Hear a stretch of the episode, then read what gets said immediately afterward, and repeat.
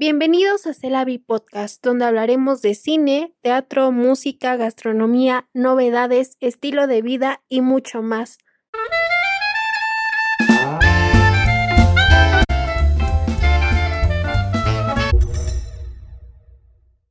Hola a todos, bienvenidos a Celavi. Eh, hoy nos acompañan Bruno, Rafael Ramírez y Diego, que ya ha estado antes con nosotros.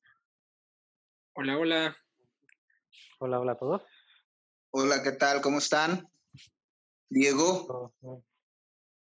Pues hoy me gustaría que habláramos de, pues de cómo encontrar, pues no sé si tu vocación, pero también en qué otras cosas eres bueno, porque creo que a veces a los 18 años no estás preparado, ¿no?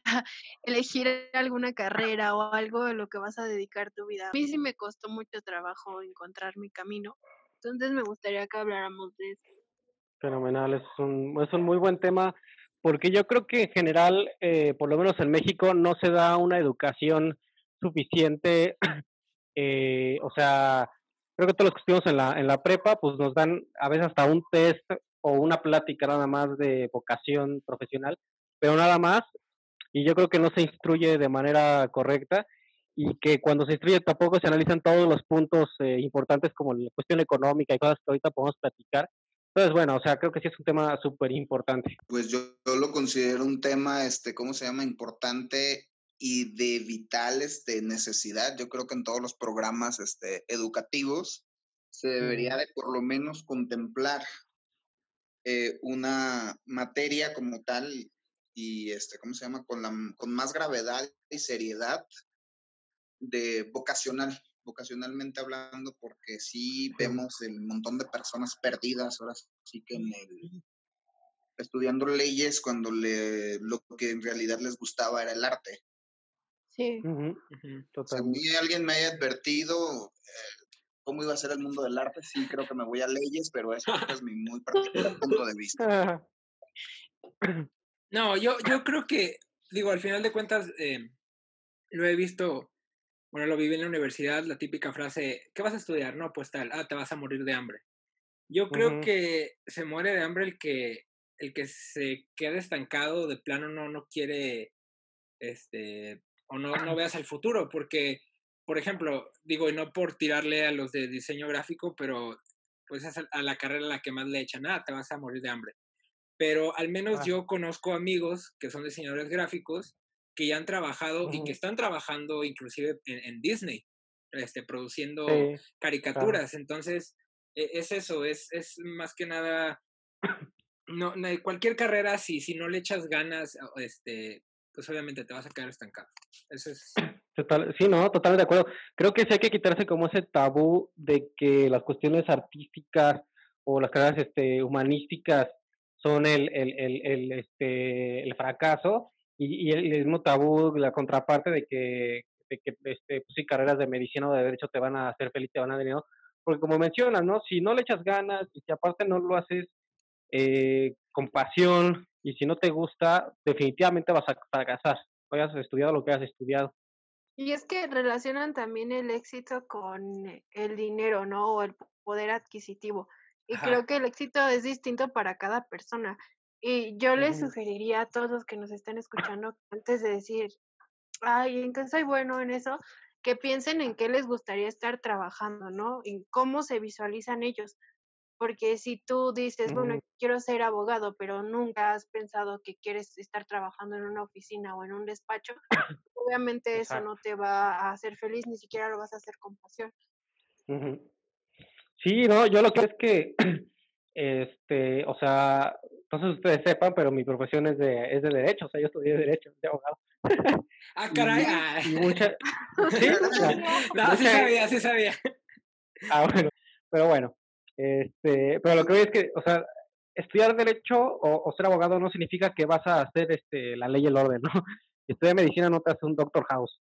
Y, y, y, y así porque hay gente que tiene ideas bien locas de lo que supuestamente es cada profesión y que justamente cuando estás apenas en los primeros semestres de la carrera te empiezas a dar cuenta que nada era cierto, que las cosas no se manejan así, que las cosas no son como las películas, ni- o sea, todo cambia mucho y que, este, y que como mencionas muy bien, siempre va a ser muy distinta la cuestión de cómo lo, este, cuando estudias, de cuando ya lo ejerces. Es muy distinto en todas, eso en todas las carreras. Entonces, primero que se, que se aviente también a ver quién se dedica ya de lleno a eso, que platiquen con esa persona. Creo que, o sea, como tú comentas, digo, por ejemplo, hablando en mi caso, eh, la mayoría de, de, mis familiares se dedican a, a o sea, litigan, ¿no? Licenciados en Derecho.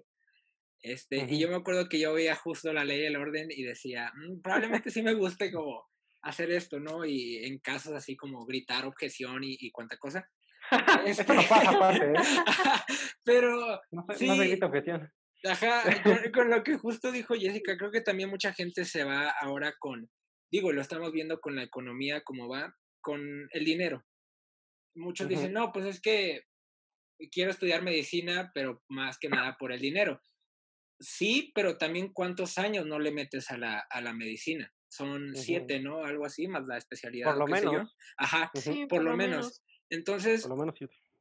conozco gente que ya al cuarto año, este, porque lo, lo, lo supe de un familiar, que ya como al cuarto quinto año dijo, no, sabes que esto ya no es para mí. E imagínate, ya, ya, pues no me gustaría poner la palabra perdiste, pero pues sí perdió cuatro años de su vida estudiando algo que ya después es, se dio cuenta que... O sea, más que nada, más bien, cuando les da miedo el tomar la decisión de cambiarse de carrera. Igual y si aprendiste algo, igual y de algo te sirvió, pero hay gente que vive con ese miedo y que acaba carreras con ese miedo y que se, y tiene trabajos durante 10 años con ese miedo y ese sí es un problema muy grave. de los casos, ¿no? O sea, que sí, uh -huh. este, con todo el miedo que tengas, terminar una carrera, pero al final te avientas con miedo tres años, bueno, en mi caso, paso particular, este, de tres años, cuatro años, descubres que no, y al final, te digo, en el mejor de los casos, como decías, en el peor de los casos, la carrera este, te vota porque no estás dando los resultados que ni que esperabas y ni siquiera los, los resultados que la misma, el nivel que exige la carrera esperaba de ti. Sí, sí, sí, sí. Y este a mí, pues, en, en parte me, me ocurrió. Entonces ahí se los digo como una experiencia, de experiencia como muy eh, personal. Uh -huh. eh, sí es como muy delicado esta parte, o sea, y no alcanza, no alcanzan los cinco años para, para darte cuenta, diez años, quince años para darte cuenta de cuál es tu verdadera vocación en la vida. Uh -huh. Pero eh, no por eso vamos a como, pues, ahora sí que dejar de, a pesar de que no sepas cuál, qué toro te va a tocar. Pues a mí me pasó algo muy curioso, o sea, yo crecí viendo History Channel y Discovery, crecí viendo mucho documental. Entonces en, en, mi cabeza en automático era de, sí, claro, yo quiero ser historiadora o antropóloga, sí, obviamente, porque yo quería trabajar en History Channel. Entonces ah. crecí como con esa idea y, y estu sí estudié como un mes antropología, pero, pero no aguanté, o sea, Órale, no, no sabía mío. eso. Oye, están saliendo sí. cosas muy interesantes. ¿eh? Sí. Están saliendo verdades. Antropología y no me gustó, o sea, yo lloraba y decía, no, ¿qué hago aquí? Yo ni siquiera me veo haciendo esto, ¿no?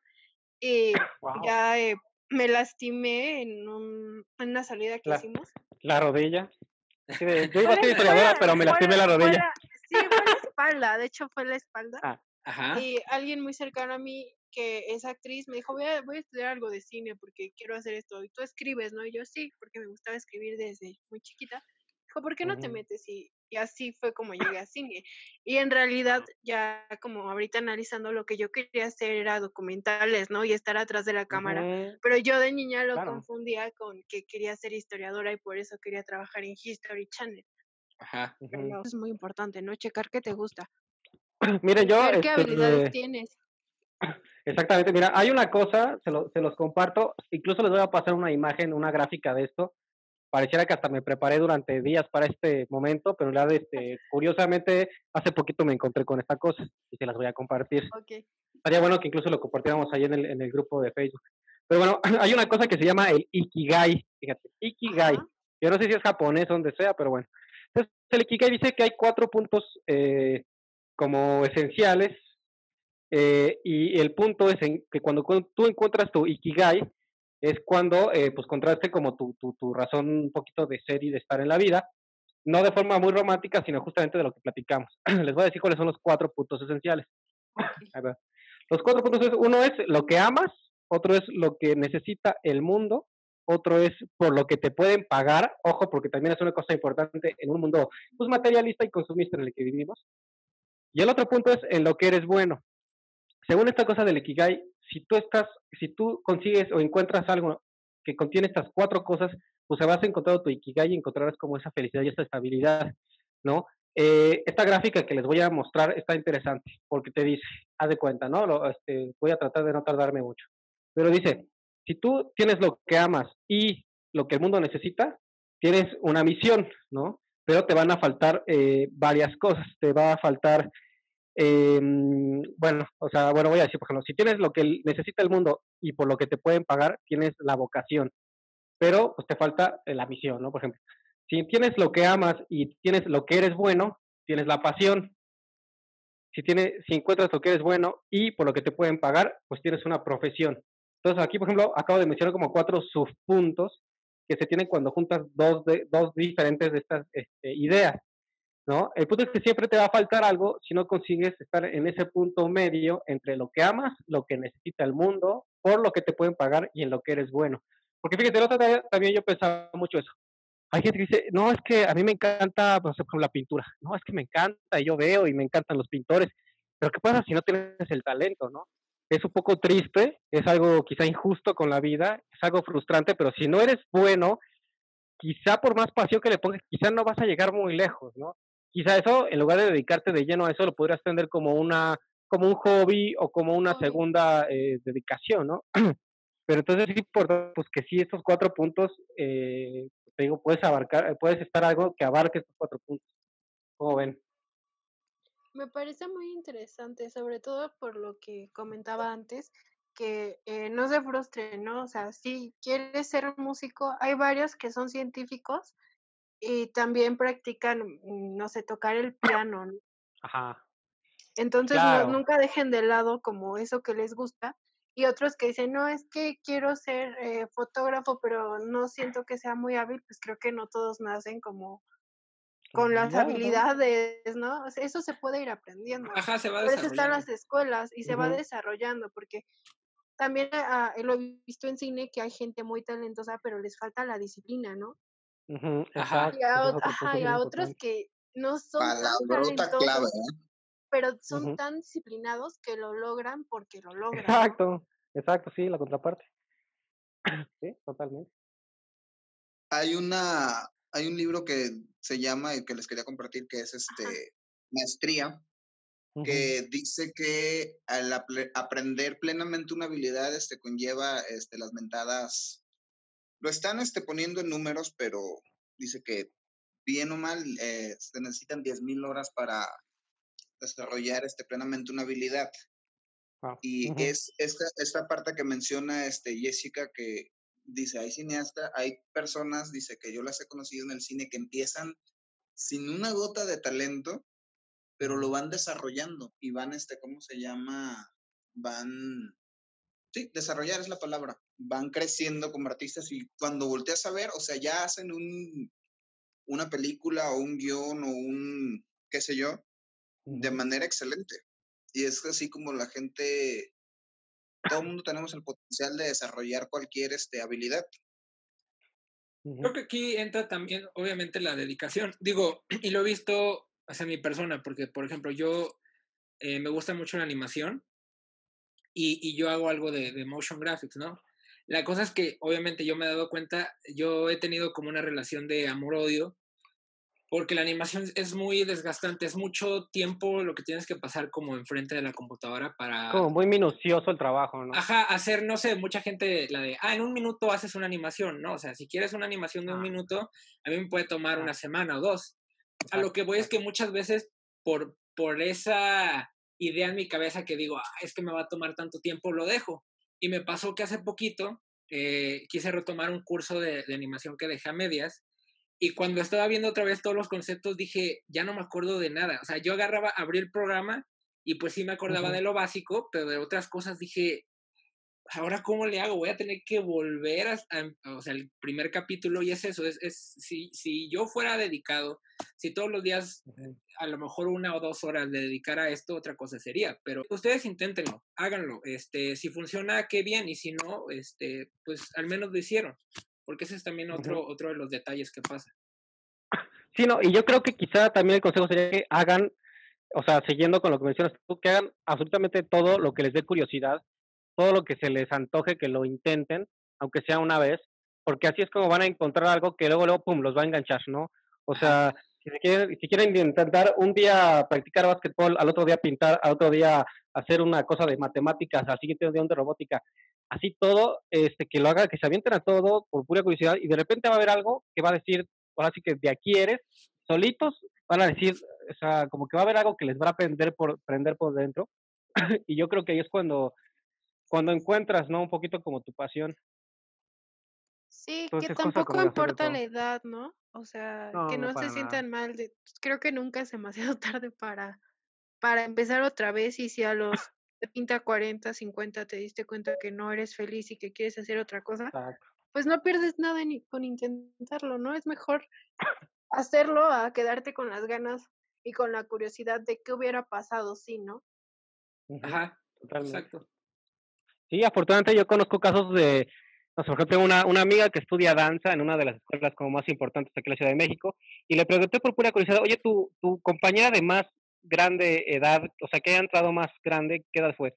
Y era una chava que había entrado como a los 25 años, que bueno, para hacer danza, tomando en cuenta que hay gente que entra a los 6 años, que empieza a los, a los 5 o 6 años, pues era como, como súper tarde y, y, dice que la chava pues le echó, obviamente le costó trabajo, pero le echaba todas las ganas y llegó pues a estar al, al nivel de personas que habían este, empezado 10, 15 años antes, ¿no?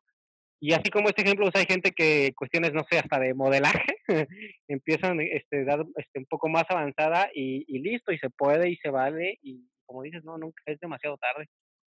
Carmen de Loriface, creo que tiene 85 años y es una modelo muy, muy cotizada, es preciosa además, este, Qué maravilla. En ella, de hecho, se inspiraron este, para la parte física del personaje de Devil's Wear Prada.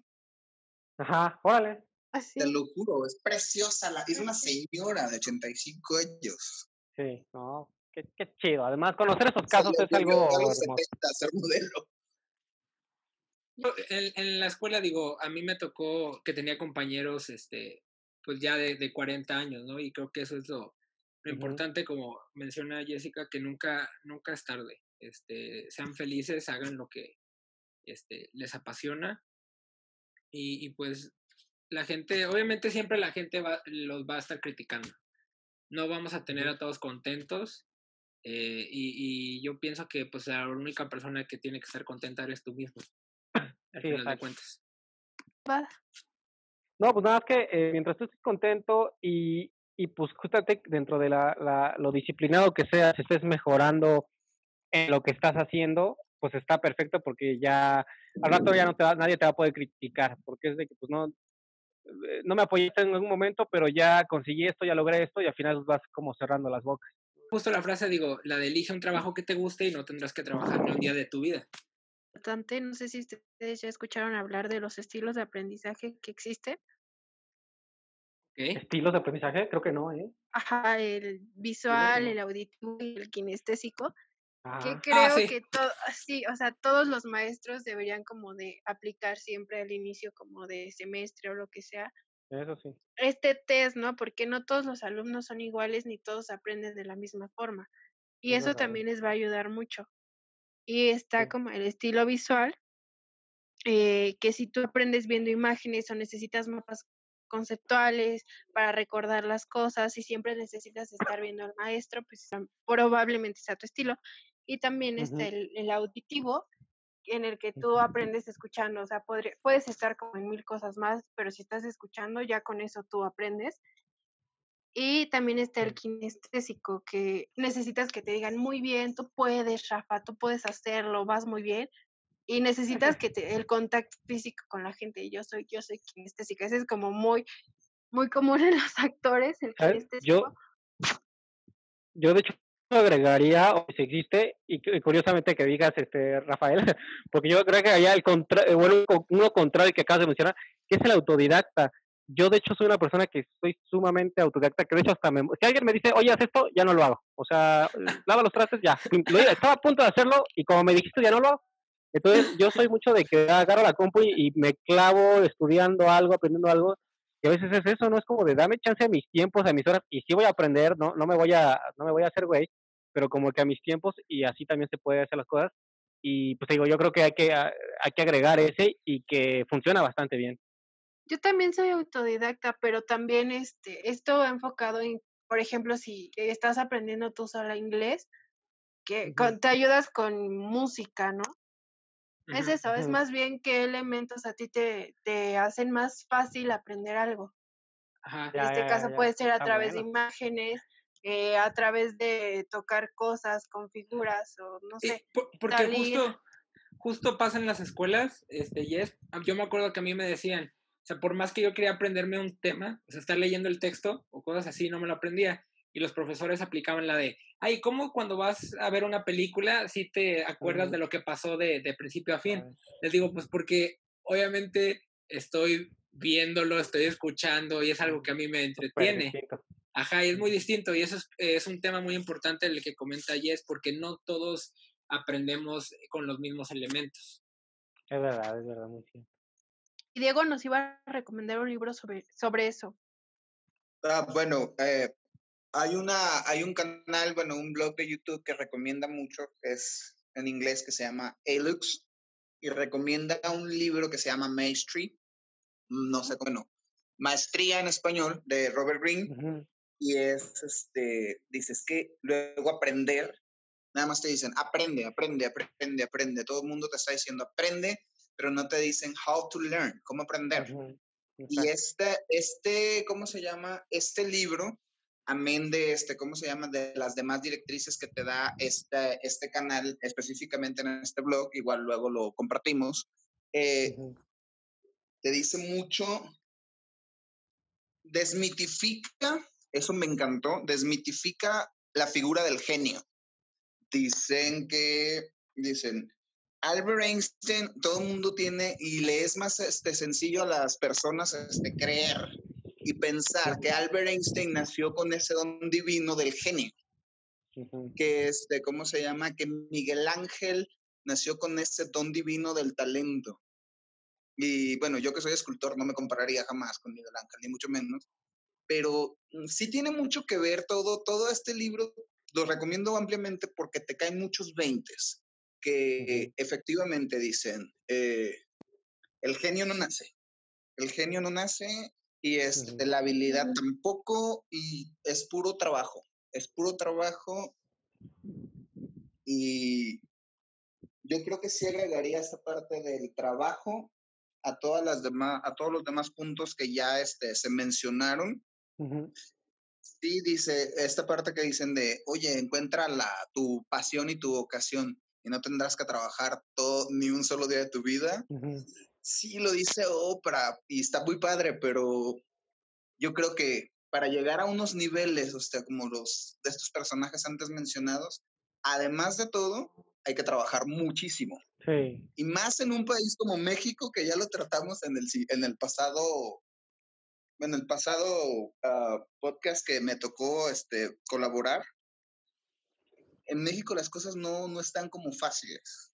sí, todo cuesta el doble aquí. Sí, exactamente. Entonces, este, ¿cómo se llama?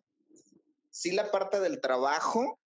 Y bueno, hay que, este, este libro me encanta porque conceptualiza muchas cosas. O sea, te lo deja, te deja muy en claro muchas, esta parte de que si, este, si Nietzsche mató a Dios, este libro, Robert Greene mató al genio. mató la figura del genio como lo conocemos, se los juro. Es bueno, es bueno. Y no, luego los causas corsor, les confieso que la primera vez que lo leí, me pasó como que, no es necesariamente lo que uno quiere escuchar en los libros de autoayuda. es una cosa que también le agradezco. O sea que, no, si tú claro. puedes, todo chido, este, si, como dice Pablo Coelho, si tú lo deseas, el mundo va a conspirar. No, es trabajo. Sí, no. Sí, aquí es este, con el peor de la palabra es, aquí es chingale, ¿no? Ajá, de, de, de, picar piedra es mucho también de este, trabajar y dicen... dicen es trabajo inteligente en realidad. Es, trabajar inteligentemente, exactamente. Eh, la frase está de don't think eh, harder, think smarter. Ajá, Sí. Totalmente. Me encanta. Y que aparte es- eh, funciona mucho, ¿eh? Funciona mucho. Yo lo aplico bastante y, y funciona. Yo creo, yo, este, ¿cómo se llama? A la, a, a la parte del trabajo autodidacta, porque se supone que estamos todos casados con un, este, una habilidad de todas estas cuatro, este, ¿cómo se llama? Alinearlas perfectamente. Trabajo autodidacta y hacerte de un buen mentor. Este libro también menciona un poco de la figura del mentor, del mentor y de cómo tratar con un mentor, además. Porque nosotros lo hemos vivido en poca, en mayor o menor escala, esta parte del ego. Hasta en una, este, ¿cómo se llama? En el trabajo más humilde de todos se maneja el ego.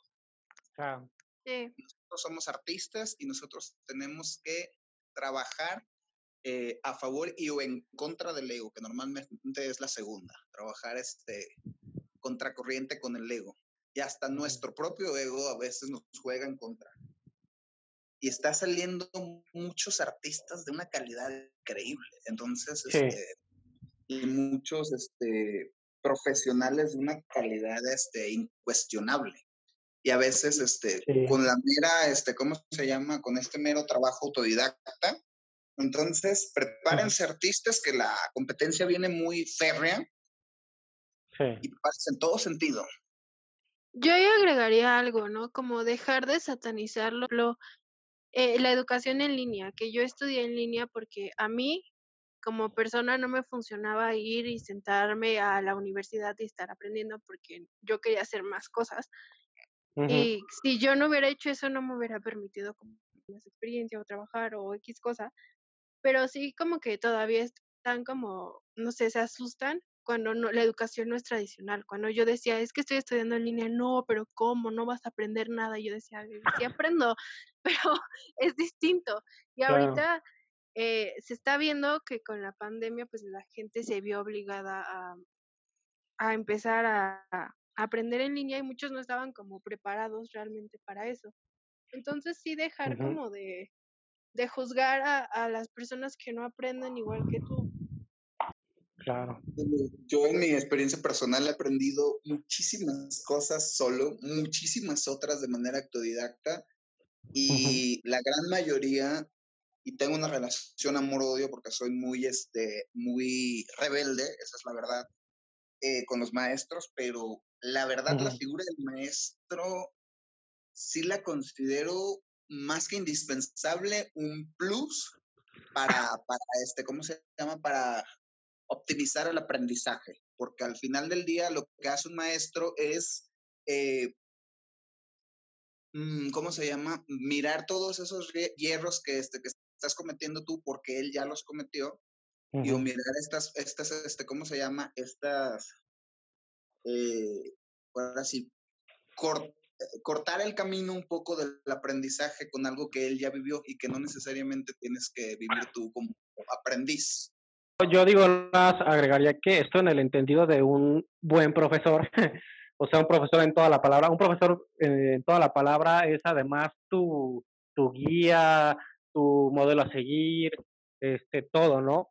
Este, pero sí, también hay que aceptar que en, en muchas escuelas, en muchos lugares, hay muy malos maestros. Esto lo digo también yo de acuerdo a mi experiencia, por ejemplo, en la UNAM. la UNAM tiene un, un grave problema este, con, el, con el profesorado, ¿eh?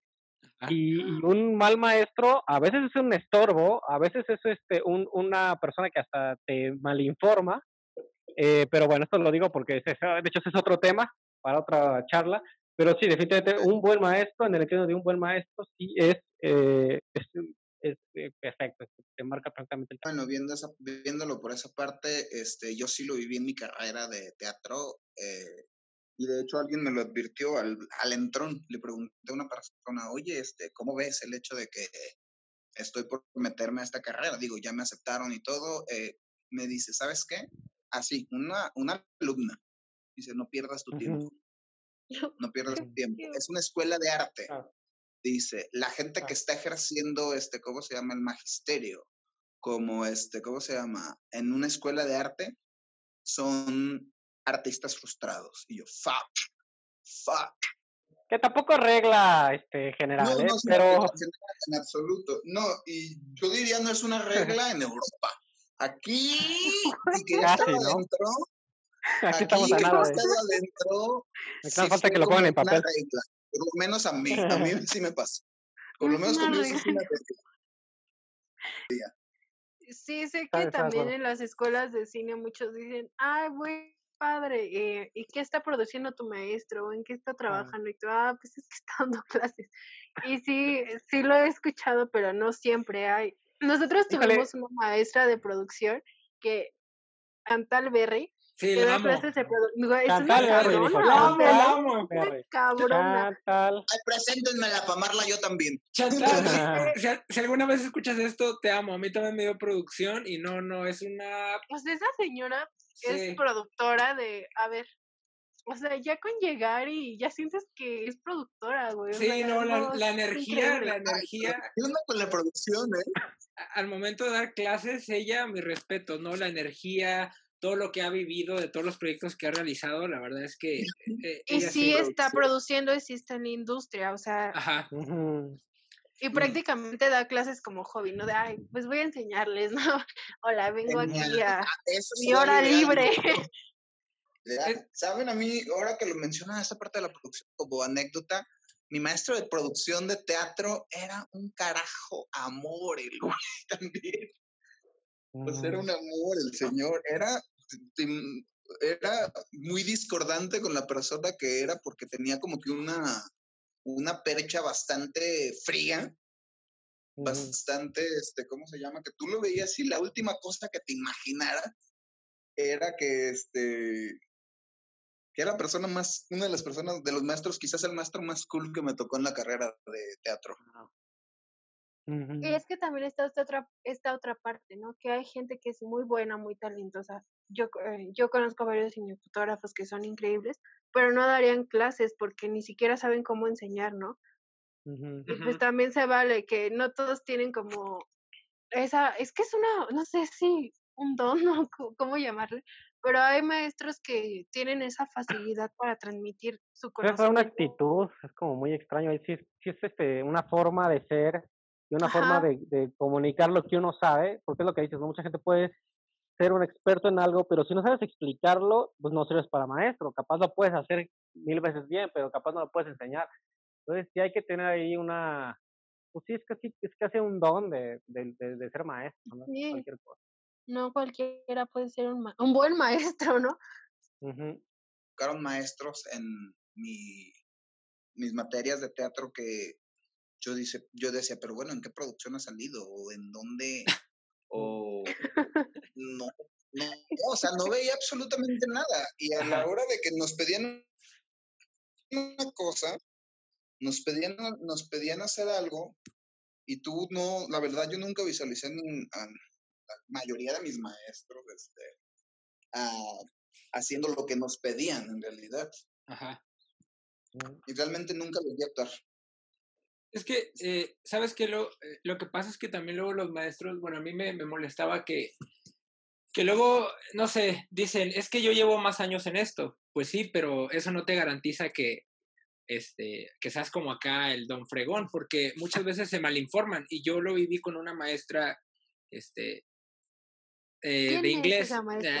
yo, Ay. yo lo viví con, con una maestra de inglés y a lo que voy es que, por ejemplo, yo, este, pues te digo, como allá frontera y todo, pues ya sabía yo mucho inglés. Entonces, por ejemplo, yo la materia la tenía, este, porque venía en el programa, no porque yo la quisiera tomar. A lo que voy es que esta maestra, cuando daba clases, pronunciaba mal, no sabía conjugar verbos, y yo decía, bueno, pues para mí, pues eso bien iba, porque yo ya sé, pero decía, estos, eh, mis compañeros creen que lo está pronunciando de, la, de una buena manera, entonces van a salir ellos pensando que, ah, no, pues el inglés ya lo sé, ¿no? Entonces también muchas veces los maestros están o mal informados o también tienen el ego muy acá y dicen, no, es que yo llevo muchos años y, y yo soy el adulto aquí, tú eres el joven, tú vienes a aprender. Y muchas veces al revés, hasta el maestro luego dice, bueno, yo salí aprendiendo más este, de ustedes.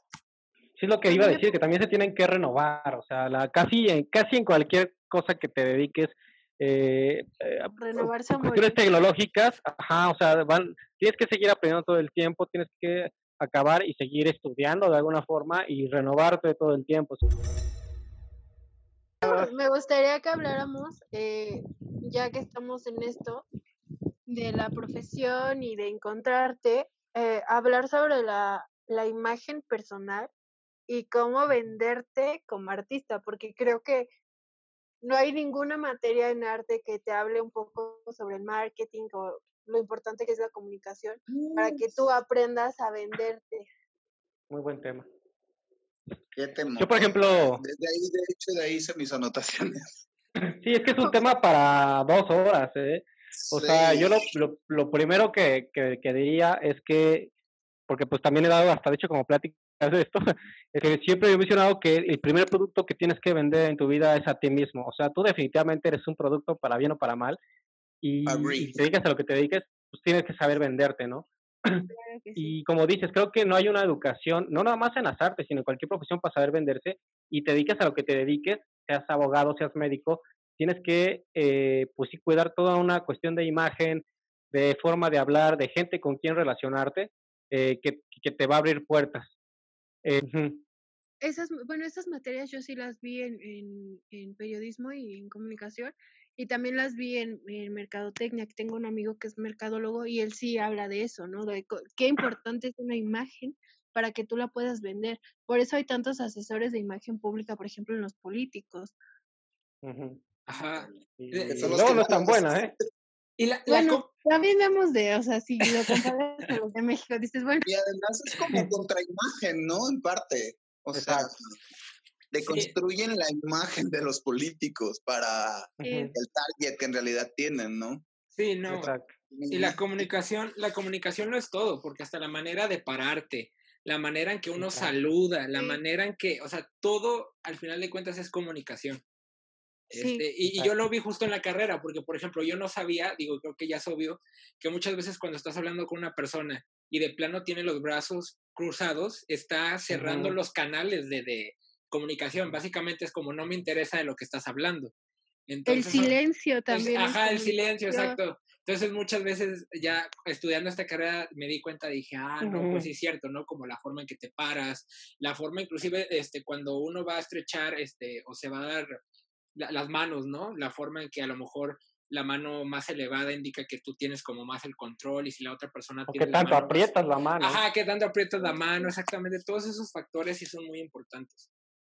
Sí, sí, sí. ¿Qué, ¿Qué tips darías como de relaciones públicas? Porque estabas hablando de relacionarte, ¿no? Sí, el arte de relacionarte. Pues, pues, yo diría una, quitarse el miedo y lo digo más con los introvertidos.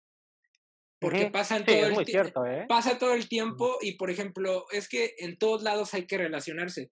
Y a lo que voy es que desde que yo llegué aquí, a la ciudad específicamente, pues digo, lo que me gusta es que luego hay muchos eventos públicos, ¿no? Eh, hablando en torno al cine, este, o qué sé yo.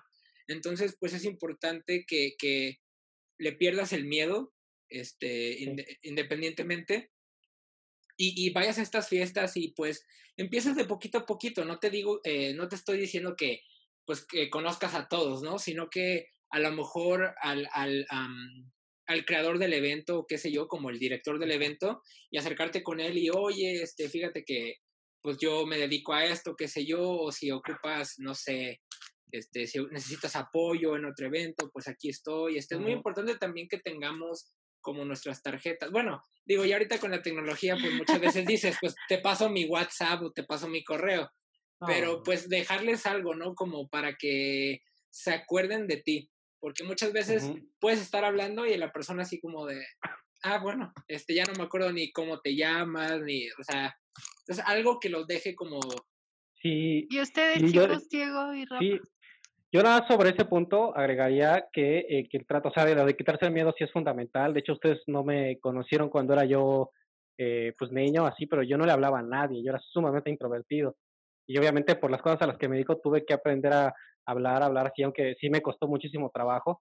Pero aparte es la cuestión de eh, saber, siempre tener un equipo de gente muy capaz, eh, muy inteligente, con quien te lleves bien, y teniendo un equipo bueno, o sea, tú puedes llegar o sea, muy lejos porque hay que apoyarse de gente también que sepa mucho.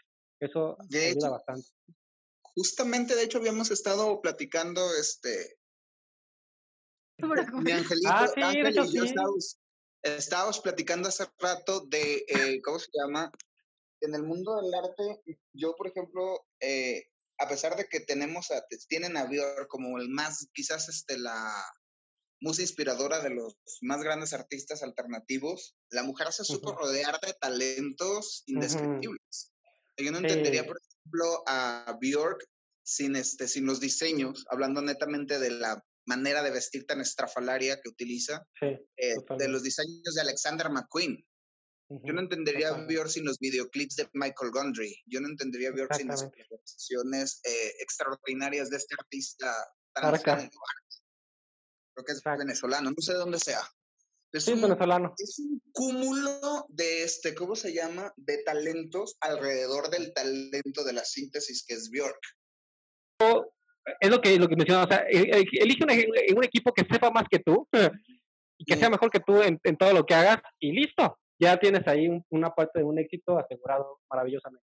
Sí, creo que eso es muy importante, eh, rodearte de las personas correctas. Y me parece interesante lo que mencionaban sobre la ropa, porque la ropa pues también comunica, entonces Habla mucho, sí. Ajá, si tú ves a una a persona. ese punto quería llegar, ¿eh? Con traje y ves a alguien. Todo era para llegar a eso, no te hagas. Ajá. ves a alguien con.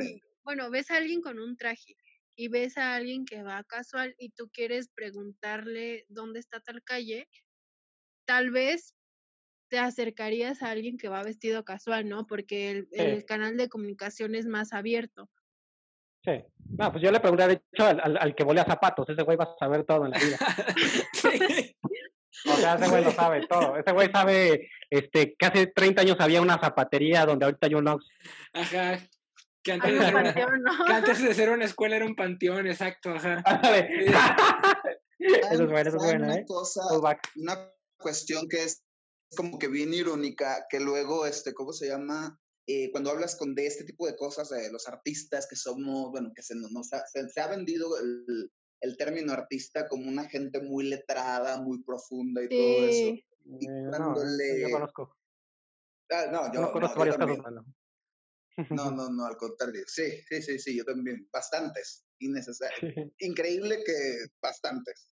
Eh, pero, por ejemplo, cuando ya te metes en, tema, en temas, bueno, se considera un tema muy frívolo y muy este, out este, de la manera en la que vistes. Pero la verdad, y qué bueno que lo, tocamos ese tema porque es un, es una, es una cosa muy olvidada por la mayoría de los artistas y vieran qué importante es. Qué importante sí, es parte de la imagen. Para bien y para mal, ¿eh? A, mí me, ha pasado que varias veces eh, me dicen que me veo muy accesible, pero se, se han dado cuenta que casi no uso maquillaje, entonces tal vez por eso me ven muy accesible, o sea, todo, todo eso cuenta, como el estilo. por los colores que usas, es por los colores que usas, Jessy, porque yo también, o sea, yo te pienso y te pienso en ciertos colores que normalmente usas y son colores eh, agradables, ¿eh? que llaman a la, a la comunicación, la verdad. ok. Sí, no, eh, eh, eso, eso del color, eso que dice Rafa también es importante. La psicología del color, muchachos. Ajá. La psicología del color. Híjole, qué cosa más, este, cómo se llama más rara y qué tema es este del vestuario, de la manera en que vistes.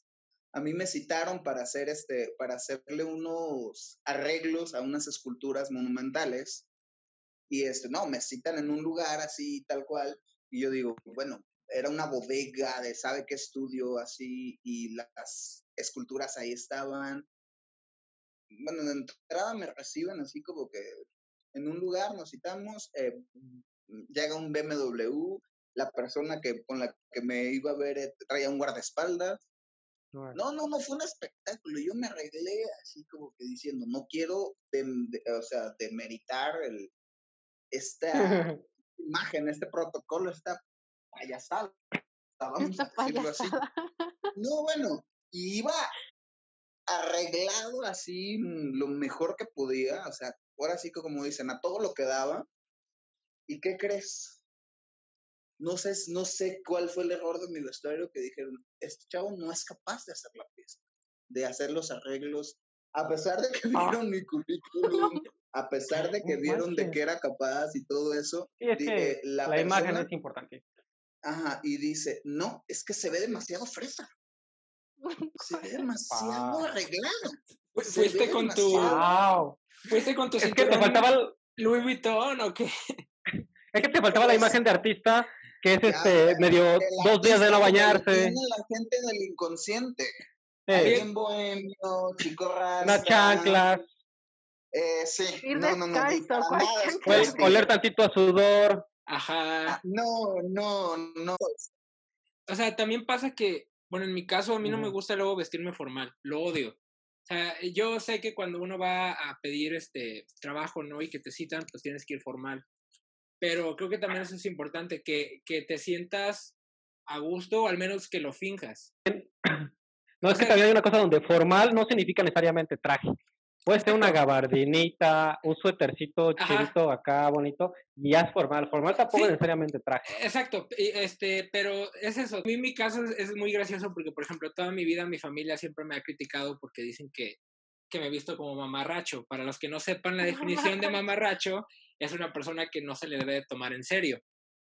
Y, y lo que pasa es que, por ejemplo, al menos allá en mi, en, de donde vengo, bueno, antes pasaba que todo el mundo se quería vestir, bueno, con la narcomoda, ¿no? Con estas series que vemos ahorita del narco y todo.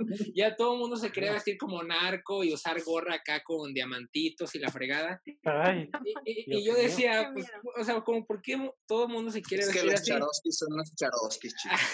y ya yo, yo recuerdo que usaba camisas como con dibujitos, ¿no? De Batman y la fregada. Y ya yo recuerdo que mi papá decía, es que nunca te, o sea, nunca puedo verte vestido como con, este, acá, camisas de botones y la fregada. Decía, pues es no eres que- un orgullo para la familia, eres Ajá, una oye, vergüenza. yo decía de que no, pues no me gusta y, y- y me da risa que, que comentaran el look de, de, de artista porque luego mi familia me dice, no, pues qué bueno que estudiaste cine porque tú tienes como ese look de artista, ¿no? De que las camisas todas sin planchar, el pantalón así, color verde fosfo, y o sea, como que todo descombinado. Entonces, o sea, me da risa que hayan comentado eso del look, porque muchas veces la Sí. gente ya tiene como esa idea de, ah, tú eres doctor porque te vistes así, tú eres artista porque traes el pelo pintado de color azul, o qué sé yo. Esas son muchas cosas que... Esas también que, son ah, etiquetas, ¿no? Porque Son etiquetas. Yo tengo Sí. una, una amiga que se viste muy dark y la ves y dices, güey, me va a dar en la madre, ¿no? Pero es súper linda y es muy sensible y es puro amor, pero solo porque utilizan Y tú le negro. diste la madre, de hecho. A mí me pasa en esta cuestión delicadísima del look de artista justamente lo contrario. Ajá. Que me da, más que nada en el sentido intelectual, decían, pues este pinche güey fresita que va a saber de nada. Y sí se venían tapando con pared, no todos, no siempre, pero sí como que, ah, güey, no están pen... esta cuestión que estaba hablando de que la imagen no, eh, no representa al artista, que a mí me gustan mucho esos artistas que a lo largo de su carrera eh, fueron transformando su imagen por completo, ¿no? O sea, incluso hacían casi eh, renacimientos, ya sea uno, o sea, ya sea como David Bowie, que cambió muchísimas veces toda, toda su onda, este, la onda, por ejemplo, hasta de este, del hijo de Jodorowsky, Adanovsky, que también incluso él mata a su propio personaje para crear uno nuevo, es como muy interesante, ¿no? Y también esta cuestión de cómo eh, muchos artistas cuando se separaron de una imagen que imitaban, encontraron la suya propia. ¿no? O sea, por ejemplo, los mismos Beatles, este, esos güeyes se, se vestían y se peinaban y todo como Elvis Presley. En el momento que se separaron de eso y buscaron como su propia imagen, se convirtieron en lo que realmente son, ¿no? Al punto que hoy hay gente que los imita a ellos. Y tampoco trata de imitarlos a ellos, sino justamente es como el consejo de, de encontrar también tu propia imagen eh, separarte un poco también de tus influencias y encontrar como, sí, ¿no? Como cómo te gusta a ti eh, vestirte y toda esa onda. Pues así es como tú también te puedes volver un ícono. Si todo el tiempo estás eh, copiándole un poquito a otros, pues nunca, nunca te vas a volver una figura tampoco. Como ven. Sí, pues creo que también para encontrar eh, un estilo personal como un tip sería buscar influencias, ¿no? O alguien que te guste mucho, ¿no? Y hacer una lista de me gusta y esto y esto y por qué te gusta y así empezar tú a hacerlo. Pero también creo que es otro tema, pero sí estoy muy en contra como de la moda que nada más se usa un día y ya nunca lo vuelves a usar, ¿no? Es, es más importante, aparte para cuidar al planeta, tener piezas que sí sean de calidad y que sí vas a seguir usando. Sí. No, adelante. En ese sentido, hay este, ¿cómo se llama? Como con toda una frase que me gustó mucho de un artista que me parece extraño, la, el tipo de música, el tipo de arte que está haciendo ahorita, que es muy cuestionable. Y yo me acuerdo de nuestras épocas que era nuestro, nuestra abanderada generacional, musicalmente hablando, que era como, era pop, pero era alternativa, pero era divertida, pero hacía rock, pero hacía esto, pero sus letras eran muy bonitas, muy profundas. Hablo de la, de Shakira. ¿Qué? El- la Shakira de los ventas. Ah, la Shakira de los era 90, maravillosa, ¿eh? Era, Era una no, era una, era una maravilla, por Dios. Sí, Una diosa, o sea, en todo sentido. sí, Desde cómo se vestía, era muy coherente. Sigue siendo un artista muy coherente en, en el peor sentidito de la palabra, sí. pero declaró Ahora coherente con su vendidez. Ajá. Me, me pareció muy, este, muy padre que en algún momento en una alfombra roja así de rápido le preguntan, oye Shakira, ¿cómo le haces para hacer esta gran fábrica de éxitos? Dice, muy fácil. Dice, es este, ¿cómo se llama? Es el sello innegable e inconfundible de la autenticidad. Mm. Ver. Que cómo No, nos cuesta trabajo a bastantes artistas. Y digo, nos cuesta. O sea, al final del día, mm, terminas un poco prostituyendo, prostituyéndote como artista, en mayor o menor medida. Y no sé, está muy satanizado esto de la prostitución del artista, pero sí como que terminas haciéndolo. Hasta en la hora, hasta la hora, hasta en el momento de vestir. Sí, yo creo que ella misma, lamentablemente, que eh, se tropezó con sus propias agujetas, porque yo creo que queda muy, o sea, yo creo que esa frase debía tomarla en cuenta ella ahorita mismo en, en su vida, porque creo que ha perdido mucha autenticidad. ¿no? O sea, creo, estoy de acuerdo que lo que era antes era impresionante y no queda mucho tampoco. Ojo, eh, eh, porque Shakira sí escucha, es, es este miembro activa de- del podcast y ella lo va a escuchar. ¿eh? Ah, caray. Igual y sí, pues Shakira ya sabes cómo está la onda. Shakira, regresa a los noventas, por Dios. Sí, regresa a los 90, Shakira, regresa a los regresa a español. los 90. Shakira, te hacemos Sí. tus videos. Agarra una guitarra y compón. Pero retomando un poquito esto de la imagen, ¿a ustedes qué sí les ha funcionado y qué no? O sea, por ejemplo, Rafa con panorámica, eh, Diego con, con todo lo del arte, Bruno, también, ¿qué te ha funcionado? Sobre todo porque tú también eres productor y un productor debe de saber vender. Chido. Ay, yo, yo bien, bien perra, ¿no? sí. yo, yo, ¿de qué hablas, Jess? Este, pues, ¿qué es lo que me ha funcionado en, torno a la imagen? Bueno, en general, pues, o sea, ya lo habíamos hablado y yo lo, lo leo en un libro que se llama La vida del creativo. Y muchas, eh, veces viene que está bien que, que tengas influencias, ¿no? Como en el caso del cine, que tengas a tus directores favoritos, fotógrafos, etc. Y viene que es muy importante que aparte de, de seguirlos a ellos, sepas cómo es que iniciaron ellos, o sea, de, eh, en dónde, cómo es que llegaron a donde están. Y, y, también hay otro libro, creo que Jessy, tú también lo has leído, que es el de Roba como un artista. Ajá. Sí. Wow, sí. Que, que habla también de, de eso, que, que, eh, pues sí, o sea, al final de cuentas lo vemos mucho, al menos en el cine, que terminamos de ver una película y hay gente que dice, es que esto ya lo vi, esto no es nuevo. Todo, uh -huh. al final de cuentas... El renacido. Exacto. Hasta... To todas las películas, todas las canciones, etc., todo, o sea, nada es nuevo. ¿Por qué? Porque todo lo sacamos de las influencias que tenemos. En el caso de uh -huh. las películas, independientemente uh -huh. que uno diga, es que esto nunca lo hemos visto, qué sé yo, o sea, ya se vio, porque ese director de cine se basó en otras cosas o tomó ideas de otras personas que, que, que le apasionan y creó este, este proyecto. Entonces, eso, en mi caso, yo que hago ilustraciones a veces o, animaciones motion graphic, yo sigo en Instagram pues a, los, eh, a las personas que se dedican a eso, que, que, por ejemplo uno de ellos es Ben Marriott, que para mí sus ilustraciones y sus animaciones son cosas de otro mundo. Igual si quieren pues lo comparto en las redes sociales. Este, Y es una persona que igual hago, hace, hace cursos y tiene algunos en YouTube gratuitos y hay otros que pues obviamente tiene para que uno pues compre, ¿no? Porque no va a estar como quien dice regalando su trabajo. Pero es muy importante eso, que a sus influencias siempre los estén siguiendo y tomen cosas de ellos y va a llegar un punto en el que pues, o sea, de tanto que están tomando, ya van a sacar como su autenticidad al final de cuentas. Rafa, a ti, por ejemplo, ¿qué te funcionó para Panorámica, para que creciera? Yo hago una pequeña trampa porque somos dos personas los pilares de Panorámica, ¿no? Y somos dos personas que somos...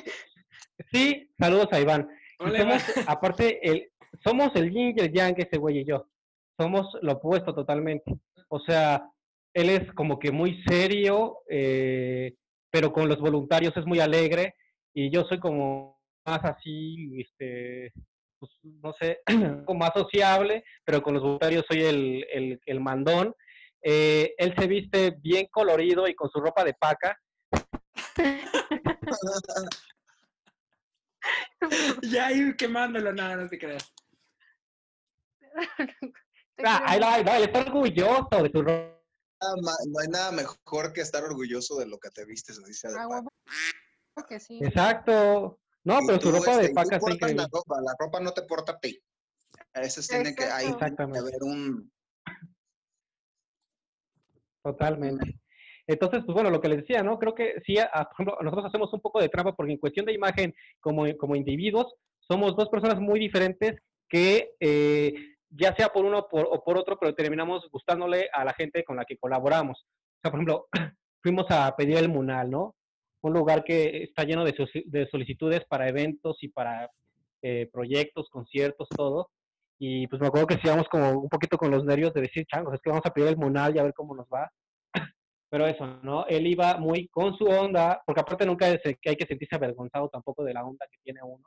Entonces él iba con su onda, yo iba con la mía, cada quien hablando desde su forma de hablar. O sea, como que eso también eso es mucho de ser, eh, pues sí, estar estar como, casi orgulloso de lo que eres y sin miedo de mostrarte como eres, porque también mucho, mucho fingir no, no te va a servir por mucho tiempo y al final va a salir la persona que realmente es, ¿no? Entonces, pues eso, ¿no? Como que cada quien eh, se mostraba como era, hablamos con la gente, eh, iba en serio, yo un poquito más relajado, él vistoso, muy, muy vistoso, yo más formal, y al final, pues, terminamos así como la gente, ¿no? Yo diría eso y agregaría esa fue como la, el consejo bonito. Ahora voy con el consejo feo, pero pues me preguntas a mí. Y es, chécate, la publicidad es publicidad, sea eh, buena o mala. Obviamente, yo no digo que caigan en cosas muy bajas. Pero yo, por ejemplo, pues tú sabrás, Jessy, y también Bruno, que soy bien polémico en redes sociales. Y eso, curiosamente, te mantiene, o sea, pues también porque digo lo que pienso, ¿no? Pero eso te mantiene también ahí a la vista como de la gente, o sea, no, no, no callarte lo que piensas. Eh, si, lo, si, si lo que piensas puede, puede causar controversia, no por eso lo vas a callar. O sea, tampoco hacer una imagen únicamente queda bien, porque yo creo que eso le quita un poco de magia y un poco de chispa a esto. Y ser, pues sí, ser auténtico también hasta en eso, ¿no? En, en, decir lo que piensas y, y, pues esas cosas que te pueden mantener ahí en el foco. Yo diría eso. Diego, ¿Qué te bueno, funcionó a mí, qué, me funcionó? Y este, ¿cómo se llama? Es una parte que luego la, la gente se brinca, la mayor parte, una gran cantidad de artistas, sobre todo jóvenes, nuevos, se brincan mucho esta parte de, del, este, ¿cómo se llama? Quieren vivir toda, toda esta parte del proceso de, a ver, yo este, soy el artista, venderme como artista, me visto como artista, parezco artista, eh, soy activísimo en las redes sociales como artista, pero porque eres artista. Llegan a una galería y en realidad están tan ocupados siendo artistas que se les olvida ejercer. ¿Qué es esto? Ejercer este. Llegan, les piden un este, ¿cómo se llama? Un portafolio y tienen tres piezas. tienen cinco esculturas, dos pinturas y por ahí dos, tres grabados. Y dice, calidad o no, aquí, este, ¿cómo se llama? A mí lo que me funcionó, lo que me ha funcionado hasta ahorita es que mi trabajo, mi trabajo, digo, es un porcentaje muy pequeño, pero es muy bueno empezar ahí. Mi trabajo me precede. Igual he ido, en la primera galería que me aceptó, a mí me dijeron, la verdad, este, la persona que te, era una persona que me llevó a la galería y me dice, oye, ¿sabes que la persona no te va a recibir? Digo, ah, entonces dije, no me arreglo porque no me van a recibir. Yo voy a presentar tu trabajo, si le gusta, luego te van a mandar a hablar.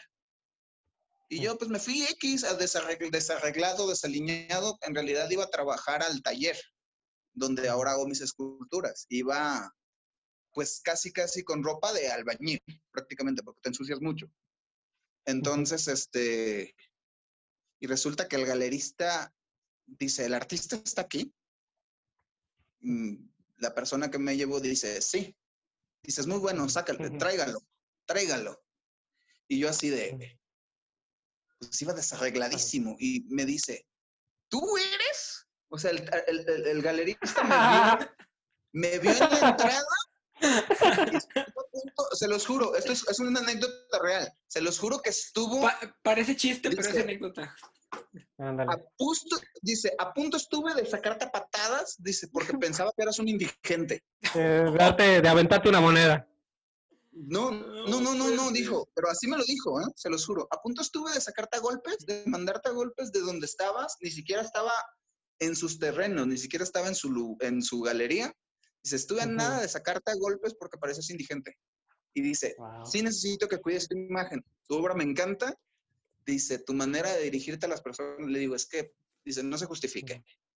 No se justifique. Cada vez que venga y tenga una entrevista conmigo, artista, dice, arréglese. Arréglese. Y arréglese bien. Y yo, fuck. Fuck. Digo, esto fue una cosa que me pareció que fue una que salió de control porque yo no iba a la entrevista como tal. Yo iba, después de la entrevista con esta galería, me iba a ir a trabajar. Trabajo físico. Eh, siento un cosas, ¿no? Eh, y la parte que te funciona dentro de todo, que en este caso me funcionó, fue primero pule mucho tu trabajo, que al final del día eso es lo que va a hablar, que es lo que te va a definir. Y eso es, empiecen por ahí. Es un excelente inicio que por lo menos ya todo lo demás, eh, que la imagen, que todo eso, importantísimo, sí, pero si tienes imagen, si tienes absolutamente todo y el producto final es cuestionable, mm, pues buena suerte. Ahora sí que Empezar por, por lo básico, que es el trabajo. Yo quisiera agregar, porque me encantó algo que dijo Diego, que es este que su trabajo lo precede. Me parece una, una cuestión maravillosa. Eh, y creo que tiene toda la razón. Y yo, por ejemplo, agregaría lo que mencionas de que, hacer, o sea, dar algo que ofrecer, pero este, además eh, sentirse orgulloso de lo que uno hace y, y, organizarlo para poder este, presumirlo, la verdad. Hacer tu portafolio, hacer una carpeta de morril, depende de lo que todos los pluses. Me gustaría agregar que siempre sean seguros. Eh, un consejo que me dieron. Eh, así no es ni puta idea que estás, qué estás haciendo, no dejes que los demás se den cuenta. Y creo que me ha funcionado. Eh, ser muy seguro, em, animar y apoyar a los demás a que sí lo hagan, porque a veces somos como muy egoístas y estás en tu ego de no, yo soy artista. No, o sea, que tengas amigos artistas artistas no los convierte en tu competencia, al contrario, ellos también son una inspiración para ti. E, eso creo que es también importante y la humildad, porque siempre va a existir alguien que va a ser mejor o peor que tú, entonces debes de, siempre ser humilde y al final tu trabajo va a hablar por ti, ¿no? Ni siquiera vas a necesitar presentación, ¿no? Te, ya, te van a llamar, de hecho, te van a buscar. Sí. Sí, entonces eso, y que crean en ustedes, sí, no importa si nadie cree en ti mientras tú creas en ti, ya creo que eso es lo más importante, ¿no? Qué bonita forma de terminar. ya, para cerrar este ya para cerrar, ajá. ¿Tienen algún comentario? ¿Quieren decir algo? Ah, estuvo muy bonito. Yo, ya no, yo no lo voy a arruinar. Mucho de las motivaciones que tengas como artista es este, ¿cómo se llama? Hacia el puerto que vas a llevar tu, tu obra y te vas a, al puerto hacia el que te vas a dirigir tú como artista. Que pues muy poca gente como que lo, lo, tiene como que esa línea muy... Mm, a mí me ha tocado gente que me ha dicho, eh, yo como artista no, no me voy a prostituir, aunque mi obra sea muy difícil, muy, este, ¿cómo se llama? Muy polémica, muy, que no sea para todo público. Y si esa es tu motivación, o sea, qué padre, pero como artista el único que se puede dar ese lujo es una gente que tiene dinero. Y les digo, en, en, nuestro, en nuestro entorno más inmediato, no todo el mundo contamos, desgraciadamente, con, este, con el poder este, económico, vamos a decir, ¿no? Hay que saber vender. Ahí es donde, ahí es donde, donde este, interviene, interviene en gran medida o tendría que intervenir y es por eso que nos dedicamos a estudiar arte, a trabajar en el arte y todo esto, nuestra capacidad de transformación. Sí, hay que saber adaptarse también. En el caso de, la de, de mío como escultor, tengo la plastilina en bruto, es un pedazo amorfo. De mí depende hacer una pieza que muy global, es decir, una pieza que sea perceptible de venta y que a la vez guste y que a la vez, este, ¿cómo se llama? Tenga ese, ese encanto de una obra, de una obra original, única e irrepetible. Este, entonces ahí es donde ahí es donde interfiere mi mano y ahí es donde interfiere todo el bagaje que tengo yo como artista de que tienes que tiene un artista y eso lo, es una de las cosas que sugiero y todos los artistas deberían estar bien conscientes de somos artistas se supone que tenemos que tener capacidad de transformación no podemos justificar el hecho de no hacer una, un producto, mm, es la palabra, global, este, ¿cómo se llama?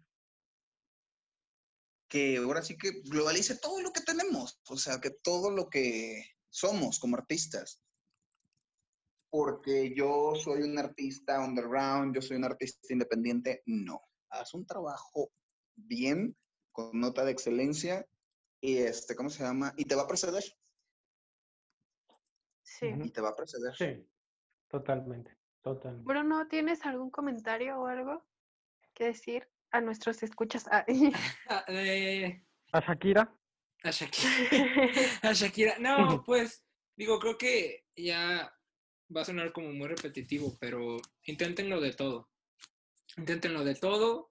Eh, ustedes van a encontrar eh, lo que les vaya, lo que les va a gustar, vaya, de todos los días. No es algo que de la noche para la mañana te vayas a transformar en un artista, te vayas a transformar en el mejor no sé. Médico. Médico, exacto. Esto hay que practicar, practicar, practicar y como ya lo habíamos dicho, pues digo, uno dice, no, pues mi carrera duró tres años, pero yo siento que una carrera dura toda la vida, porque como ya lo había comentado Rafa, hay que actualizarse, que es lo importante. 100% de acuerdo. Entonces, eso, eso, es lo único que, que puedo como agregar ya para terminar. Pues todos los días se puede seguir aprendiendo y aunque les dé miedo, pues láncense con miedo, no importa. No dejen que el miedo los detenga. Démosle como artistas la, la, nobleza y la formalidad que, que, requiere. O sea, una persona tiene un horario. Cualquier trabajo tiene un horario. Cualquier trabajo tiene un, eh, ¿cómo se llama? Un enfoque. Entonces, en la medida de lo posible hay que formalizar. Todavía no lo manejo al 100, me atrevería a decir que ni un 50, y sin embargo, las veces que lo he hecho, vieran que cómo me ha redituado. No digo, lo dejo como una, una bala al aire. Ah.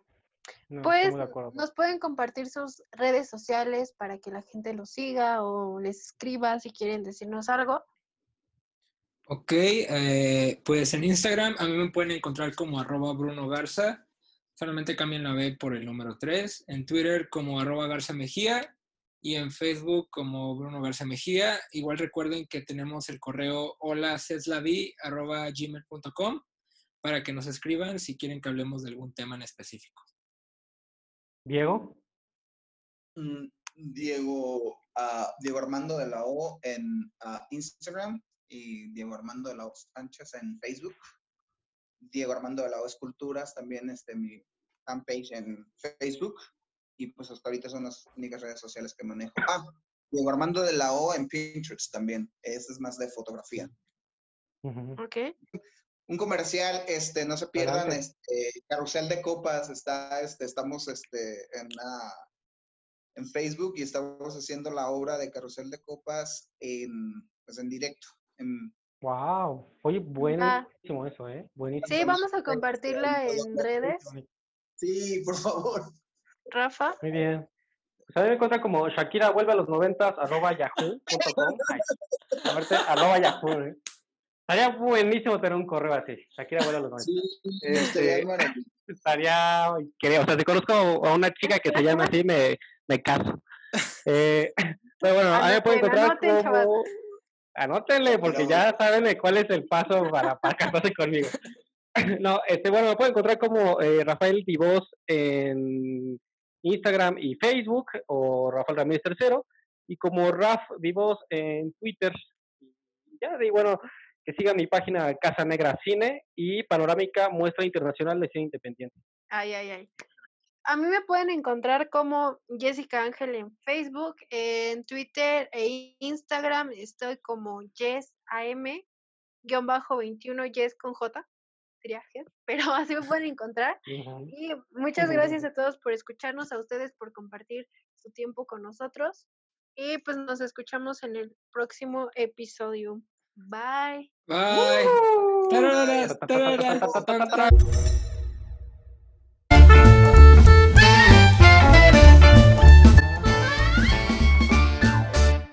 Síguenos en nuestras redes sociales, en Twitter como arroba la arte en Instagram como arroba la arte estilo y en Facebook como vi esto es Cedilla apóstrofe E-S-T-L-A-V-I-E. Recuerda que tendremos nuevos episodios cada miércoles y domingos. Gracias por escucharnos en Celavi Podcast.